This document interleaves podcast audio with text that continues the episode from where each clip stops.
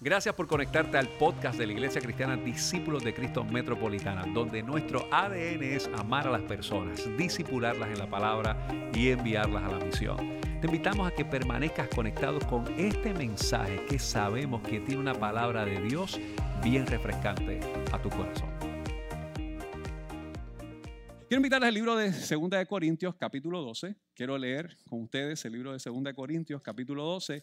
Y quiero invitarles a que vaya específicamente a los, versículos, a los, versículos del 6 en adelante. 2 de Corintios, capítulo 12, versículos del 6 en adelante. 2 de Corintios, capítulo 12, versículos del 6 en adelante, específicamente hasta el versículo 10. Voy a estar leyendo la Reina Valera. 2 de Corintios, capítulo 6, perdón, 12, perdón, versículos del 6 al 10 y pueden permanecer sentados, pero con mucha apertura a lo que la Escritura entendemos que nos quiere decir en el día de hoy. Leemos la palabra del Señor en el nombre del Padre, del Hijo y su Santo Espíritu.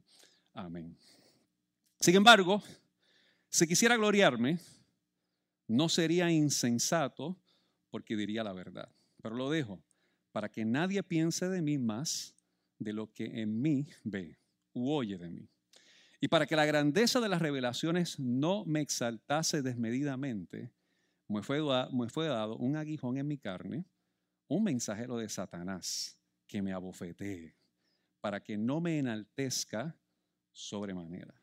Respecto a lo cual tres veces he rogado al Señor que lo quite de mí. Y me ha dicho, bástate mi gracia, mi poder se perfecciona en la debilidad.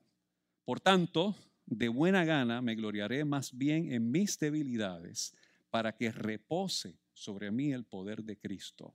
Por lo cual, por amor a Cristo, me gozo en las debilidades, en afrentas, en necesidades, en persecuciones, en angustias, por cuanto soy débil, entonces soy fuerte. Señor, tú conoces muy bien nuestro corazón, Tú conoces muy bien nuestra realidad.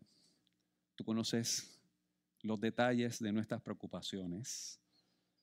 Tú conoces muy bien las luchas que nosotros podemos tener.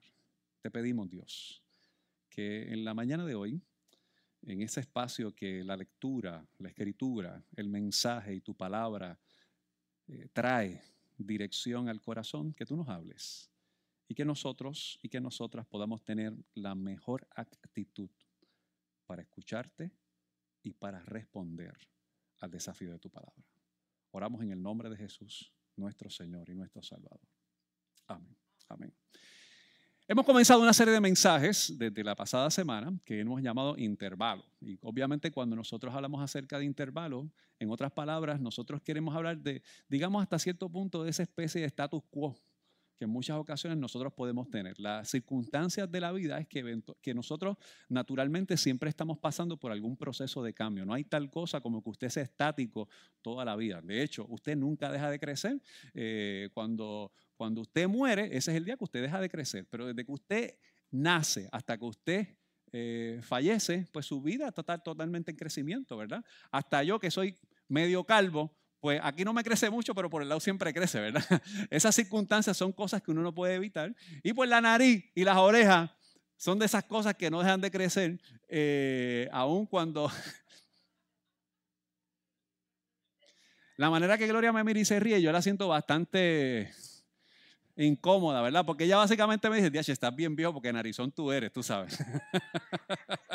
Hay cosas que obviamente no dejan, de, no dejan de cambiar. Nosotros constantemente estamos en un proceso de mucho crecimiento de vida y que nos vamos desarrollando. Hay veces que nos crece la barriga, hay veces que nos crece el pelo, hay veces que hay otras cosas que constantemente van en ese proceso de movimiento. Y como dijimos también la semana pasada, vivimos en diferentes etapas de la vida donde pasamos por procesos de transiciones. Ninguna persona está en el mismo estado toda la vida. Eh, pasamos por diversos momentos. Cuando hablamos de intervalos, por lo menos hay tres cosas que básicamente yo quiero destacar. Una vez puede, puede ser los intervalos en las matemáticas, ¿verdad? Hay diferentes procesos en que los números pasan por algún intervalo que básicamente tiene que ver qué es lo que ocurre entre un punto a otro punto. Y esos números que conectan, esa infinidad de números entre esos límites, evidentemente forman ese paso, espacio de intervalo. La música, la música tiene intervalos musicales, ¿verdad? Y cuando hablamos de esos intervalos musicales, a veces tiene que ver en la manera en que nosotros leemos el estilo de música. Es decir, lo que es un intervalo para alguien que lee diatónicamente es distinto para otro que lo lee de otra forma.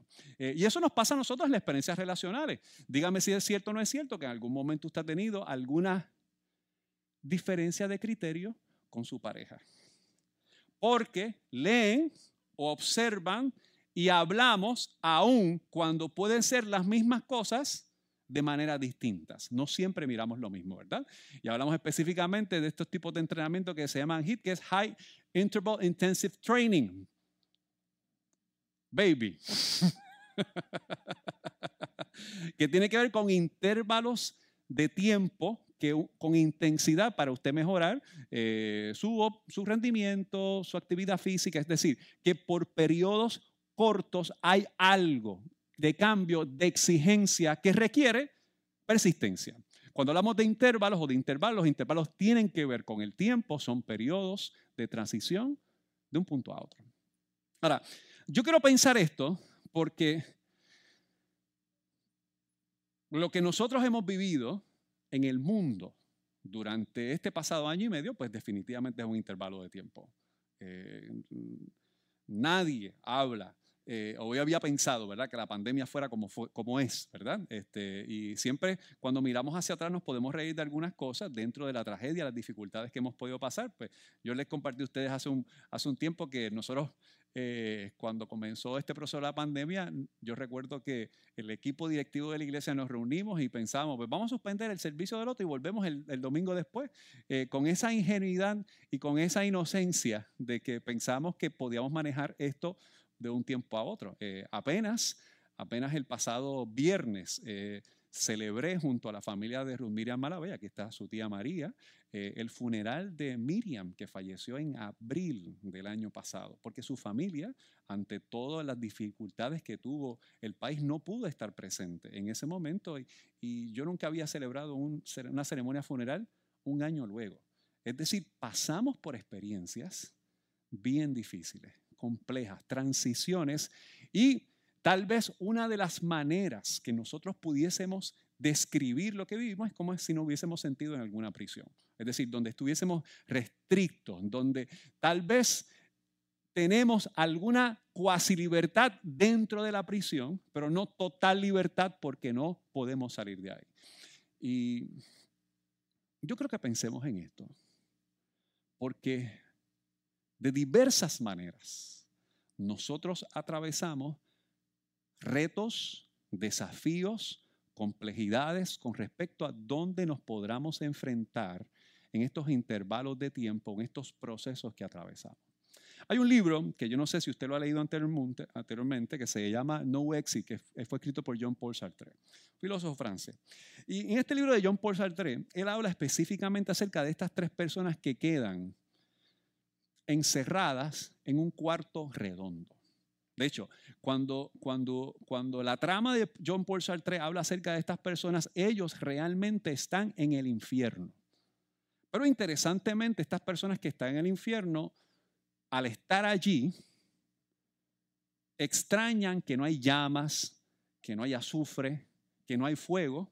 Simplemente están encerrados en un lugar sin salida con personas que piensan totalmente distinto y que no se llevan bien. La tesis de John Paul Sartre en este momento es cuando usted está en un lugar que no puede resolver sus diferencias o esas circunstancias, usted está en el infierno. No tiene salida. There's no exit. Y obviamente podemos tener algunas discrepancias teológicas con lo que John Paul Sartre presenta. Sartre no es un teólogo, él no le interesa entrar en ese mundo de teología, conversa con eso desde esa perspectiva, pero es como nosotros nos podemos encontrar en algún momento en un lugar que no tenemos salida, que nos sentimos encerrados y que de alguna forma no pareciera que hay una solución o una respuesta que permita tener algún sentido de paz y de esperanza en cómo nosotros nos podemos estar enfrentando. La pregunta básica y que hicimos la semana pasada es, ¿qué hacer cuando no tienes nada que hacer? En ese momento de total impotencia, ya mismo vamos a entrar a Pablo. Me parece que Pablo dice unas cosas maravillosas del texto. Pero en ese momento cuando sentimos total impotencia, incapacidad, esa lucha emocional, esa lucha mental y, claro, está esa lucha teológica, porque pensamos que si Dios es Dios, se supone que responda mis peticiones de cierta manera. Que si Dios es Dios, yo no atraviese lo que estoy pasando de esta manera. Que si Dios es bueno, ¿por qué me está pasando esta situación? Pasamos por esas circunstancias. Definimos tres cosas la semana pasada y yo quiero repasarlas en el día de hoy. Lo primero que hablamos cuando decimos no soy feliz, hay ausencia de gozo. En Boricua diríamos, diríamos no me huelen ni las azucenas. Yo me siento que no tengo ningún motivo de reír. Y hay veces que usted puede ser una persona bien sonriente, bien alegre, bien feliz, y cuando está en un momento de mucha tensión, pues tal vez no puede sonreír. De hecho, yo soy, yo soy así. Eh, yo soy una persona bien extrovertida. Eh, usualmente, pues mi felicidad la exhibo sin ningún tipo de dificultad. Y cuando no tengo motivos para reír, pues se me hace difícil reír. Porque precisamente mis expresiones faciales eh, o mi, mi, mi personalidad expresa lo que siento con mucha dificultad, ¿verdad? Eh, en ocasiones no tiene que ver nada con ser las personas, sino cómo uno va procesando la data, ¿verdad? De las circunstancias que está atravesando o los eventos que está manejando. Lo segundo, cuando nosotros decimos, mira, nada bueno puede salir de todo esto, perdemos la esperanza. Lo que está pasando es como estar en el interior de un calabozo y nada bueno puede salir de este momento. Eh, tal vez una, uno de los ejemplos que nosotros podemos considerar es como cuando José en la escritura eh, sus hermanos lo lanzan al calabozo. De hecho, si usted estuvo participando de la escuela bíblica de esta semana, estuvimos hablando específicamente de José, que estuvo, Luis Guillermo y Patria nos hablaban específicamente de, él estar en el pozo, ¿verdad? su familia lo había metido en el pozo. Y después, si usted conoce la historia, después la esposa de Potifar hace unas declaraciones injustas, falsas, queda en la prisión y después tiene falsas promesas de sus compañeros en la prisión, del panadero, perdón, del copero, por un issue, era algo que resuelve entre el panadero y el copero, y la historia nos dice que este hombre vive una tragedia en la prisión. Pero sobre todo, vive una tragedia de la dificultad de qué puede salir bueno de todo esto, por los eventos que nosotros atravesamos. Y lo tercero, que es algo que yo quisiera hoy apuntar, es cuando decimos, ¿por qué continuar? No hay razón para seguir. Hay pérdida de propósito. Hay cosas que nos detienen y que nos hacen sentir que no hay razón, que no hay propósito, que Dios se equivocó o que se le perdió la brújula con nosotros en lo que estamos atravesando. Creo que regresemos a 2 Corintios capítulo 12. Si usted conoce la escritura bien, es decir, si no es la primera vez que tal vez está leyendo este texto, si usted lleva tiempo en la congregación o en la iglesia, en la experiencia de la fe cristiana, usted sabe que esta carta, este escrito, está redactado por el apóstol Pablo. Y el apóstol Pablo, desde la actividad teológica, no es cualquier pellizco de ñoco. Este es el gran teólogo de la iglesia. De hecho, el contenido primario del Nuevo Testamento es redactado por Pablo. Un hombre que fundó un montón de iglesias, que fue un pilar, de manera que cuando nosotros hablamos hoy de la ética cristiana, nosotros nos fundamentamos y nos basamos casi siempre en los escritos de Pablo. Por eso decimos que el que habla en lengua y canta como los ángeles y puede vender hasta el fuego, hasta ser quemado, pero no tiene amor, nada es. Es como metal que resuena o símbolo que retiñe. Eh, Pablo escribe eso en 1 Corintios 13. Y aquí en 2 Corintios capítulo 12, versículos del 6 en adelante, Pablo está hablando de algo que él está atravesando en su carácter personal y que sin lugar a dudas es algo muy, muy, muy significativo y muy particular. Vamos a leer una vez más. Dice, y para que, voy al versículo 7, y para que la grandeza de las revelaciones no me exaltase desmedidamente, me fue dado, y él dice, un aguijón en mi carne, un mensajero de Satanás que me abofetee para que no me enaltezca de sobremanera. Pablo habla acerca de que él tiene un aguijón. Y cuando usted trata de entender qué es el aguijón, el contexto griego, básicamente lo que quiere decir es que no tiene, él tiene una espina. Yo no sé si usted alguna vez se le ha enterrado una espina, una espinita en la planta del pie. Parece que a algunos se la ha aterrado bastante, ¿verdad? Y caminar con esa espinita en la planta del pie es una sensación extremadamente incómoda, molestosa, difícil. Bueno, posiblemente lo que usted decida es no caminar. O trata de poner el pie de una manera medio extraña para que, para tratar de evitar el mayor dolor posible, pues como quiera le va a doler. Porque esa espina como quiera afecta el funcionamiento de su pisada. Pablo está diciendo, y cuando usted, cuando usted sigue leyendo este texto, Pablo, Pablo empieza a decir que él ha tenido, si usted los versos antes, unas experiencias bien extraordinarias, que Dios lo ha llevado y Dios le ha hablado de una manera, pero destaca de manera categórica, de todas formas, para que yo no me jacte, para que yo no me las eche, para que yo no tenga un concepto de mí mayor del que debo tener, tengo un aguijón. Y él destaca, interesantemente, que ese aguijón, después dice, es un mensajero de Satanás que me abofetea. Y después dice, para que no me enaltezca sobremanera. vamos a seguir leyendo lo que dice el versículo 8. Mira lo que dice el versículo 8. Respecto a lo cual tres veces le he rogado al Señor que lo quite de mí. Y parece, según lo que nosotros leemos en este texto, que Dios no le concede esa petición.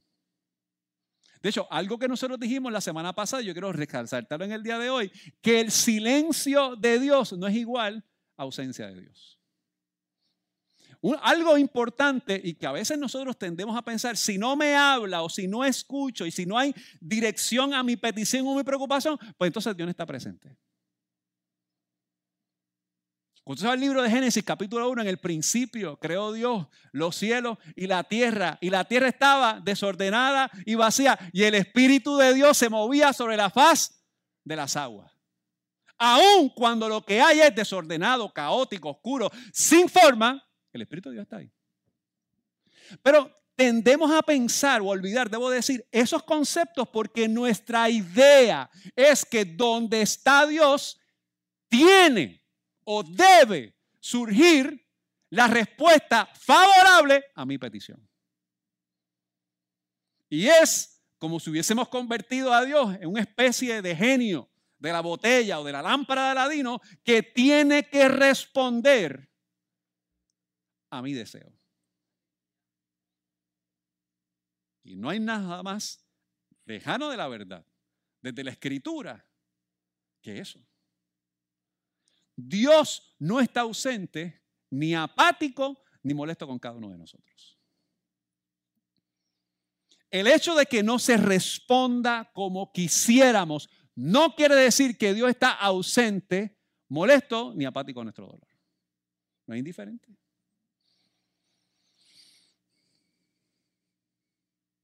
Silencio de Dios no es sinónimo de apatía. No lo es. No hay manera de nosotros pensar en eso. Ahora, yo creo que nosotros sigamos leyendo esto porque aquí hay cosas que Pablo dice que a mí me parece que son interesantes, ¿verdad? Después del versículo 8, que él dice que tres veces ha rogado para que Dios se lo dé, el versículo 9 dice lo siguiente, y a mí me ha dicho, bástate mi gracia. Y después dice, porque mi poder se perfecciona en la debilidad. Miren, cuando hablamos de debilidad, aquí tenemos un cóctel de opiniones de la gente. Eh, y cuando hablamos de este texto, hay un montón de opiniones que dicen algunos comentaristas sobre esta porción bíblica. Específicamente, algunas personas apuntan que posiblemente es que Pablo tenía alguna condición de salud, una enfermedad. De hecho, algunos sugieren que pudiera ser que tuviese problemas de visión. Cuando Pablo le escribe a los filipenses, un momento enalteciendo y reconociendo esa bondad que ellos tienen, él dice, yo estoy seguro que si ustedes pudieran quitarse sus ojos y ponerlos a mí, lo hubiesen hecho. Y eso no es tan difícil porque la realidad es que en la época bíblica no había la tecnología que hoy tenemos aquí, que miren, yo estoy mirando a la mayor parte de ustedes y casi todos ustedes usan espejuelos o lentes. Perfectamente en la época bíblica, quizás su visión hubiese estado bien comprometida porque obviamente eh, su visión está asistida por, sus espejuelos, por sus lentes. Eh, si ahora yo le quitar los espejuelos, particularmente aquellas personas que usan bifocales, pues pueden tener algún tipo de ajuste por tiempo para poder caer en tiempo en cómo pueden enfocar algunas cosas. Pues posiblemente son las situaciones de Pablo. Algunas personas apuntan que posiblemente eran personas que eran parte de su equipo de trabajo. Hay aguijones que trabajan con nosotros. Adiós, gloria por las oficinas virtuales. Gloria, yo soy un aguijón para ti. Tú no lo eres, Gloria, tú no lo eres. Oye, yo, yo, yo, yo hablo mucho de Gloria cuando predico, ¿verdad? Es que nos llevamos bien, ¿verdad?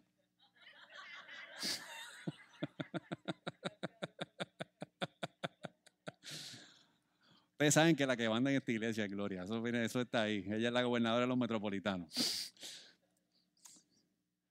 Nosotros no sabemos específicamente lo que Pablo alude con ese aguijón. Por lo menos el texto no nos recoge con claridad. Así que entramos nosotros en todo este mar de especulaciones con respecto a lo que Pablo está atravesando en este tiempo. Lo que sí nosotros sabemos es que él está definiendo eso como una debilidad. Algo que no le permite operar, funcionar, trabajar con un sentido de libertad o un sentido cómodo de hacer lo que él quiere hacer. Algo lo detiene. Eh, y si usted está enfermo, si usted está atravesando por alguna situación de salud, usted sabe que posiblemente su operación, su funcionamiento no es tan óptimo como si usted no tuviese esa condición de salud. Eh, yo recuerdo hace un montón de años atrás que yo en un juego de béisbol me fui a robar la segunda base. Eso es legal, eso no es ilegal, por cierto. Eso fue un chiste bien charro, pero nada, a mí me gustó. Este, y cuando me tiré en segunda, me rompí este dedo. Mi, mi, dedo está, mira, así. Y, y, cuando me partí este dedo, yo no sabía que este dedo era bien importante para las cosas que yo hacía cotidianamente. Yo no me podía botonar la camisa. No, no, no sabía que yo usaba la zurda para lavarme los dientes. Yo pensaba que me los lavaba con la derecha y después no me podía lavar los dientes, no, no sabía que usaba la zurda para peinarme. Yo me peinaba, pero sin darme cuenta, me daba cuenta que yo usaba ambas manos para hacer las cosas y por un tiempo significativo no podía usar mi mano. No podía batear, porque evidentemente presionaba con la mano derecha la mano izquierda y fue un momento bien complicado. La recuperación tomó mucho tiempo. Y por ese tiempo, cosas que gustaba hacer, no la pude hacer. Ahora, hay algo bien importante cuando nosotros hablamos de debilidad, porque la debilidad puede ser algo que nos pueda hacer sentir a nosotros, evidentemente, debilitados, humillados en algún momento porque tal vez pensamos que no somos útiles. Posiblemente es algo que nos puede sentir agotados porque nos cansamos de seguir viviendo esta situación. Pero podemos decir también, según lo que el texto nos está diciendo, que esto hasta cierto punto es algo permanente. Porque Dios nunca, nunca le quita el aguijón, según la escritura, a Pablo. pasa por un proceso doloroso, humillante, debilitante o agotador y evidentemente permanente. Ahora, yo quiero hablar de la debilidad porque a veces cuando hablamos de debilidad, a veces yo escucho algunos comentarios con la debilidad y con este asunto del aguijón, cosas que son unos disparates teológicos. Y a veces nosotros escuchamos a algunos hombres que dicen, no es que mi debilidad son las mujeres. Perdona, ¿verdad? Pero es que pues, o sea, yo miro mujeres y esa es mi debilidad. O es que mi debilidad es insultar. Cuando yo me siento pues rápido, tengo que, tengo que hablarle malo a la persona, ¿verdad? Porque es que esa es mi debilidad. Escuche bien, debilidad no es igual a pecado. La debilidad o el aguijón que Pablo está hablando no tiene que ver con conductas contrarias al funcionamiento óptimo de lo que es la obra de Dios en el corazón de uno. Tiene que ver con luchas que haya en el interior de yo quiero hacer, yo quiero salir de esto, pero siento que estoy metido aquí adentro. El aguijón tiene que ver con esa espinita que usted puede caminar, pero cuando pisa no es cómodo. Cuando usted arranca, algo le incomoda, la circunstancia no es tan sencilla como nosotros podemos estar pensando en ese momento. Y una pregunta que yo quisiera lanzarles a todos nosotros en la mañana de hoy es, ¿por qué crees que las personas asumen que la fe en Dios quita la adversidad? ¿Por qué? ¿Cómo, cómo, cómo usted cree eso para su vida? Se supone que por yo ser cristiano o cristiana, siervo o sierva del Dios Altísimo, no tenga que tener adversidad. No me puedo enfermar. Se supone que si yo soy un hombre o una mujer cristiana, no me visite una enfermedad comprometedora, catastrófica. Mire, yo recuerdo, esto obviamente nadie me lo ha contado a mí, yo lo viví, yo recuerdo ver a mi padre luchar con su condición de salud. Mi papá tuvo una condición de salud que fue de deterioro en deterioro desde que él cumplió 50 años, hasta que su muerte ocurrió a los 55 años. No fue cáncer, no, no, no fue ninguna de esas condiciones que usualmente fue como su condición cardiológica fue empeorando, empeorando, empeorando, empeorando, empeorando, hasta que lastimosamente murió. Hombre fiel. Yo recuerdo a mi papá diezmar en la iglesia inmediatamente que recibió un pago. Yo recuerdo a mi papá defender al liderato de la iglesia a capa y espada. Yo recuerdo a mi papá aportar a la obra de la iglesia desmedidamente. Lo veía estudiando la lección de la escuela bíblica antes de salir a la iglesia los domingos en la mañana. Eso nadie me lo contó, eso yo lo vi. Bueno, yo, recuerdo en ocasiones que mientras íbamos en el carro, mami tenía que leer la lección del expositor. Y tú vivías con nosotros. y mire, y los seis, porque nosotros éramos seis, teníamos que chuparnos la escuela bíblica de los adultos mientras jugábamos con nuestras juguetes en la parte de atrás del carro. Y tener que tener la lección bíblica por el camino, que en aquel momento era como unos 25 minutos de viaje, ¿verdad? Antes de vivir aquí en las lomas. Pero la enfermedad lo visitó.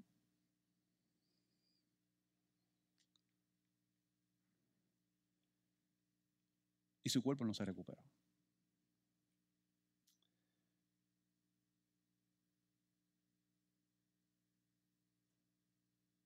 Yo conozco hermanos de la iglesia que tiran resumen, mis hermanos, por montones y no consiguen trabajo.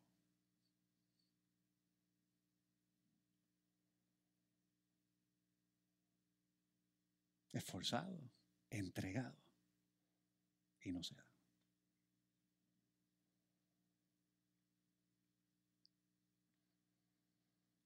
En la ausencia de gozo, en la falta de esperanza y en la pérdida de propósito. Y usted y yo, que vivimos en este mundo, que glorificamos las ilustraciones y las imágenes de las historias de éxito, que nos gusta ver ese muchacho que empezó con un carrito de hot dog y terminó siendo un empresario. Y nos encanta ver esa historia de este muchacho como, como Walt Disney, ¿verdad? Que lo votaron de su primer periódico, hizo una, una compañía primero y después fracasó y después hizo pues todo lo que ustedes conocen de Disney. Nos encantan esas historias, nos fascinan esas historias. Pero por esas historias extraordinarias hay mil más que nunca ocurren.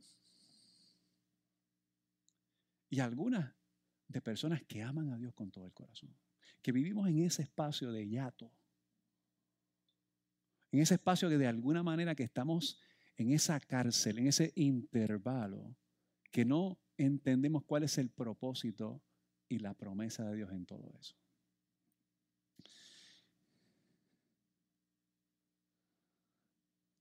Mi pregunta para ti sería, ¿tú sientes que tienes que pedirle permiso a Dios que te quite las circunstancias difíciles? Sin lugar a dudas, es un momento cuando nos encontramos con la dura realidad de que no siempre las cosas son como uno quisiera. ¿Ha habido alguna vez que Dios te haya dicho que no? ¿Ha habido algún momento en que Dios te haya dicho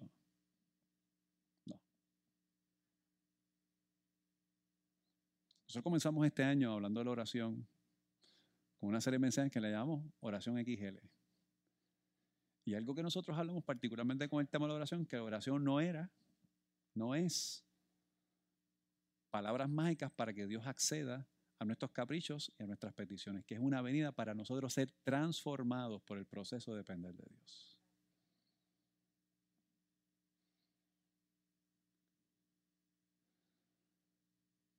Pregunto, ¿qué piensas de ser débil?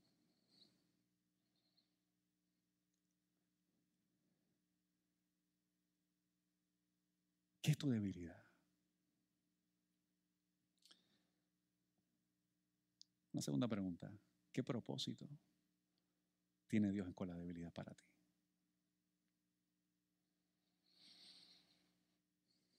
¿Qué Dios está trabajando en ti? Y esta es una pregunta que nosotros hemos hecho a lo largo de este año frecuentemente en todas las series de mensajes. ¿Dónde te encuentras? ¿Qué Dios está haciendo contigo? Porque yo creo que la experiencia de la fe en algún momento tiene que llevarnos a nosotros a pensar realmente quién soy qué Dios quiere conmigo y cómo respondo a eso.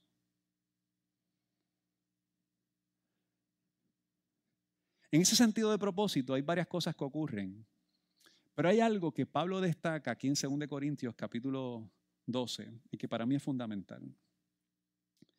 Y es que Pablo dice en el versículo 9, por tanto, de buena gana me gloriaré más bien en mis debilidades para que repose sobre mí el poder de Dios. Por lo cual, por amor a Cristo me gozo. Y mira, mira qué, mira qué reguero de poema dice Pablo aquí. En mis debilidades, en afrentas, en necesidades, en persecuciones, en angustias, porque cuando soy débil, entonces soy fuerte. Pablo está diciendo, miren, el texto, el, texto de la escritura me habla a mí particularmente de que en ninguna manera yo me glorio cuando las cosas me van bien. No, es mi debilidad, es mi persecución, es en mi angustia, es mis afrentas. Y si alguien puede hablar de haberla pasado mal, es Pablo. Y Dios le dice a Pablo, bástate mi gracia, porque mi poder se perfecciona en la debilidad. Aquí está el detalle, cuando a veces nosotros utilizamos la gracia a conveniencia solamente cuando hay pecado. Ah, no, la gracia es el favor inmerecido por algo y obviamente lo recibimos en tanto y en cuanto siento que soy perdonada o perdonado. Y si ciertamente eso es parte de la gracia de Dios, no es la totalidad de la gracia de Dios. Porque la gracia es aquello que te dice, descansa en mí, confía en mí. Mi poder se perfecciona en tu debilidad. ¿Y sabes qué? Mi voluntad y mi propósito es que empieces a depender de mí en tu debilidad. Mi promesa es que mi poder se perfeccionará en tu debilidad. Yo quiero hacerte las mismas preguntas que te hicimos ahorita, hace unos minutos atrás. ¿Qué es el débil para ti?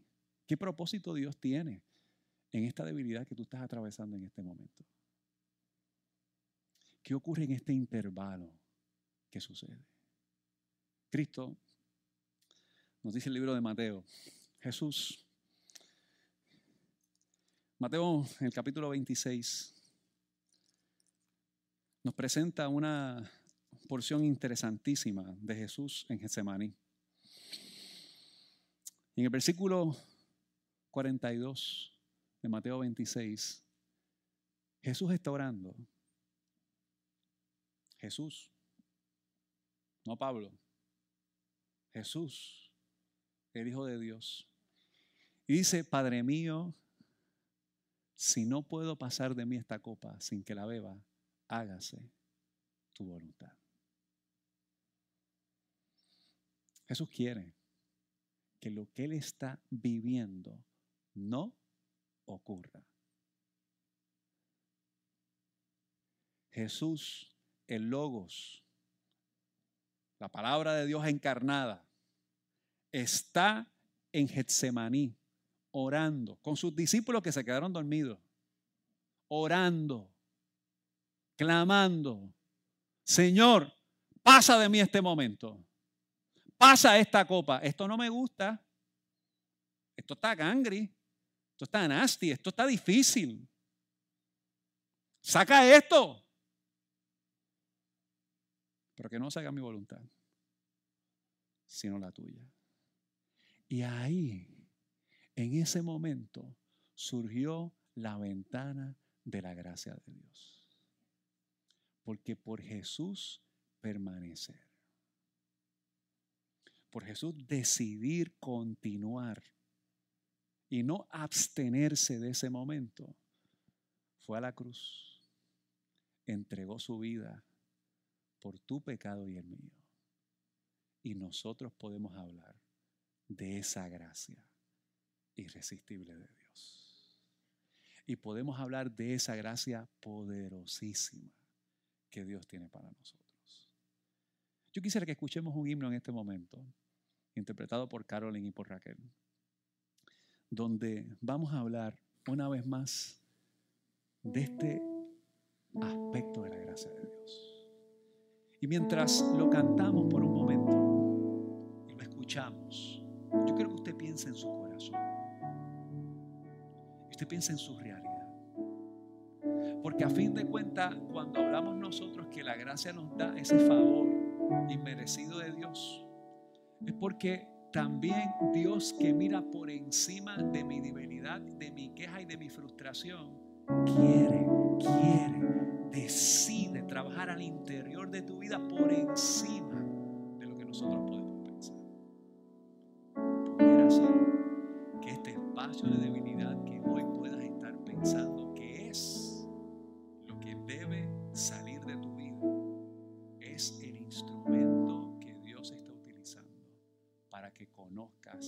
su gracia, su provisión y su poder en tu vida.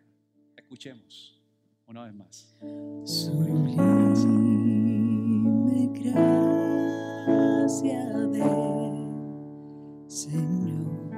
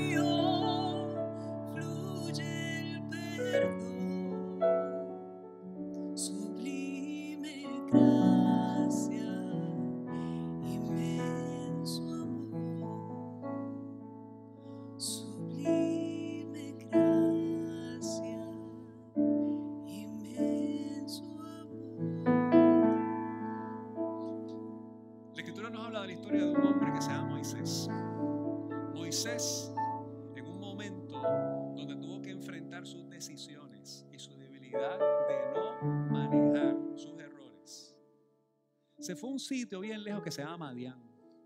Y allí en Madián hizo toda una vida basado en su debilidad. Era torpe de lengua. No hablaba bien. Él entendía que no tenía la capacidad de poder enfrentar lo que había hecho, ni que podía ser un instrumento de Dios para ser caudillo de su pueblo. Y allí mientras pastoreaba ovejas siendo un viejo, escondido en el anonimato, ve una zarza, Dios lo llama, Moisés. Moisés se acerca y Dios le dice a Moisés, quítate el calzado de tus pies porque el lugar que tú pisas es santo. Moisés en ese momento dado se da cuenta que Dios lo está llamando. Y le dice, yo soy el que soy. Y Dios le dice a Moisés algo que quiere trabajar con él. Y lo primero que él dice es que yo no sé hablar. Yo soy débil, yo soy torpe de lengua, yo no puedo hacer estas cosas. Y Dios le dice, descansa en mí. Ahí tienes a tu hermano Aarón.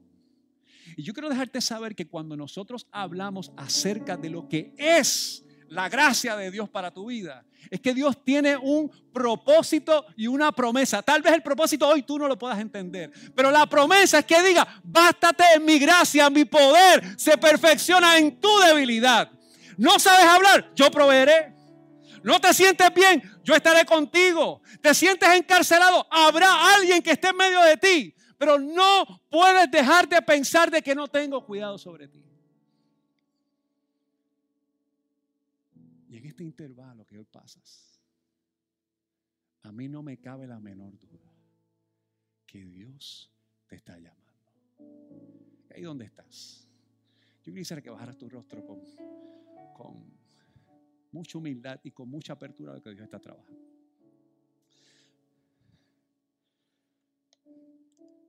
Jesús se quería quitar. Se quería quitar se escucha duro, pero se quería quitar. No quería seguir. Como tú, que te quieres quitar. Pablo pensaba que estaba haciendo lo correcto al perseguir a la iglesia. Pero se encontró con Jesús de camino a Damasco. Le dijo, dura cosa es dar cosas contra el aguijón. No te pongas a luchar con lo que tú entiendes que Dios quiere hacer contigo cuando es totalmente contrario a lo que yo quiero hacer contigo. Y fue a casa de Ananías para que fueran sacados las escamas de sus ojos. Porque posiblemente cuando entiendas que las cosas se hacen a tu manera o a mi criterio, es que hay unas escamas que tienen que salir. Este cántico de sublime gracia Dice, yo era ciego, pero ahora veo. Porque la gracia no se trata única y exclusivamente de que soy perdonado, sino que Dios me cambia el foco de cómo quiere trabajar al interior para yo ser un instrumento a otros. Y sí, seguirás teniendo el aguijón. Sí, posiblemente sigas luchando con esa enfermedad. Pero sí, la gracia de Dios que trasciende todo eso alcanzará aquello con que luchas y te demostrará que en su poder podemos decir, fuerte soy, porque descanso en él. Si tú crees que Dios está hablando en esta mañana, yo te pido que tú abraces la gracia de Dios. Que diga, Señor, yo puedo ir reconocer que hay una promesa, que hay un propósito y que tú me abrazas. Y que esta lucha que yo tengo, este aguijón, no lo miraré ahora única y exclusivamente como un obstáculo, sino como un referente de que tú te vas a glorificar. Y si es de esa manera, tú vas a poder decir lo que decía este himno, que la sublime gracia de Dios te alcanzó. Si tú entiendes que Dios te habló en esta mañana, necesitas la oración, tú levanta tu mano y ¿dónde estás? Queremos orar contigo. Eso es lo único que nosotros pedimos en esta mañana. Bendito es el Señor. Bendito es el Señor. A su nombre es la gloria. Señor, gracias por tu palabra. Gracias porque tu palabra nunca retorna atrás vacía. Tú conoces muy bien, Señor, los eventos, los escenarios, las situaciones que están atravesando aquellos que han levantado su mano y aquellos que nos están mirando a través de la transmisión de los medios en el día de hoy. Te pedimos, Señor, que tu poder que se perfecciona en la debilidad se haga una realidad en su corazón y que ahí, Señor, que ahí podamos descubrir una vez más lo que tú nos muestras en este tiempo. Te pedimos, Señor, que aquellos que piensan que viven en la torpeza, en el estancamiento y en aquellas cosas que no podemos entender y que culminó tu propuesta de vida, que hoy podamos encontrarnos con la seguridad de que tú abres caminos donde no los hay. Que tu silencio no es ausencia, que tu silencio no es apatía, que tu silencio no es enojo, que tu silencio es una manera distinta que estás trabajando en nuestro corazón para ser instrumentos de bendición. A ti es la gloria y la honra y oramos en el nombre de Jesús, nuestro Señor y nuestro Salvador. Gracias por haberte conectado a nuestro podcast de la semana de la Iglesia Discípulos de Cristo Metropolitana. Te invitamos a que continúes conectado con nosotros en nuestra página de internet que es www.icdcmetro.com y que sigas compartiendo este mensaje a través de Facebook, Twitter, YouTube e Instagram. Gracias por haber estado con nosotros. Dios te bendiga.